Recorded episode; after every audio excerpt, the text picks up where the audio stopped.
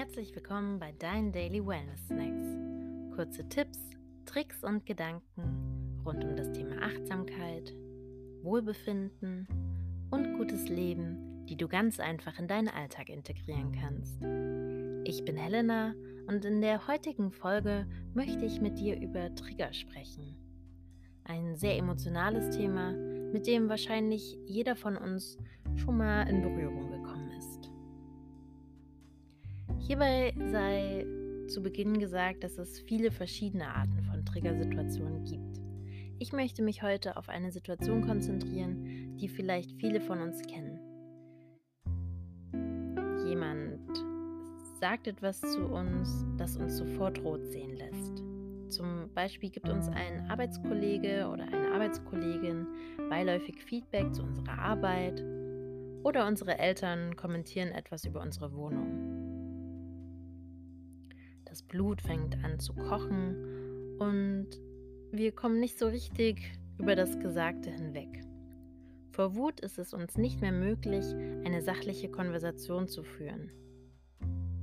Unsere Reaktionen darauf sind oftmals der Situation überhaupt nicht angebracht und wir reagieren ziemlich über.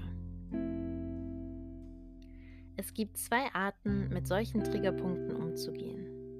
Man kann versuchen, ein besseres Verständnis von seinen inneren Prozessen zu erlangen und ein Bewusstsein für den Ursprung der eigenen Triggerpunkte erlangen. Oder aber man versucht mit allen Mitteln, andere daran zu hindern, einen zu triggern. Das, muss ich aber ehrlich sein, wird in den meisten Fällen wenig Erfolg haben.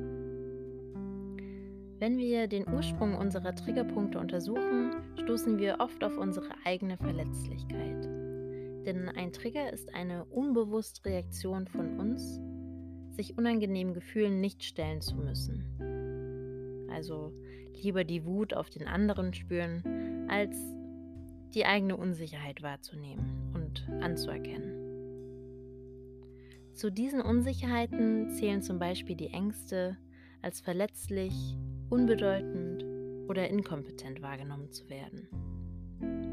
Es ist ganz natürlich, sich vor diesen Gefühlen schützen zu wollen. Dennoch kann es im Umgang mit anderen hilfreich sein, zu verstehen, dass der wahrgenommene Schmerz nicht tatsächlich vom Gegenüber kommt, sondern von den eigenen verletzlichen Seiten in uns selbst. Das klingt nun gar nicht alles so einfach und mir hat sich die Frage dann gestellt, wie geht man denn mit solchen Triggerpunkten um?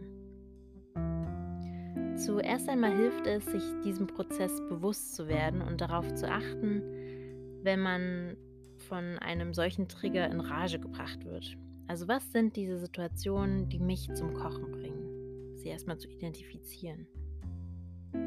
Als nächstes hilft es, sich in solchen Momenten Zeit zu verschaffen. Und ich weiß, das ist überhaupt nicht einfach, aber kurz innezuhalten und den Moment erst einmal auf sich wirken zu lassen. Zu realisieren, was da gerade in uns passiert. Zu warten, bis der wackelige Boden, den unsere Unsicherheiten erzeugen, uns wieder etwas mehr Stabilität gibt.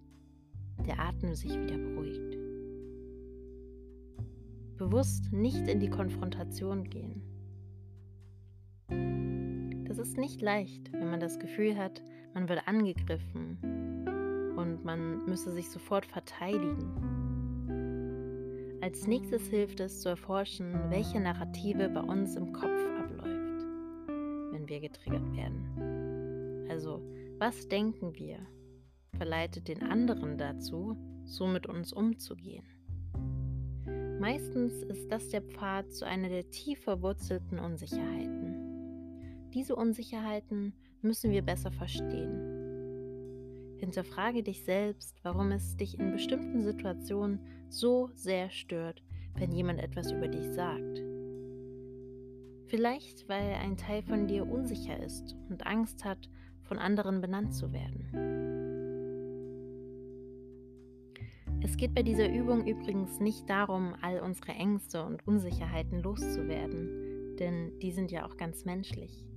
Es geht darum, ein Bewusstsein für unsere unbewussten Denkprozesse zu bekommen und in solchen Situationen unseren schnell hochkochenden Emotionen nicht das Ruder zu überlassen. Denn so können wir angemessen auf Situationen reagieren, in denen wir auf einmal rot sehen. So, nun war das äh, viel von mir.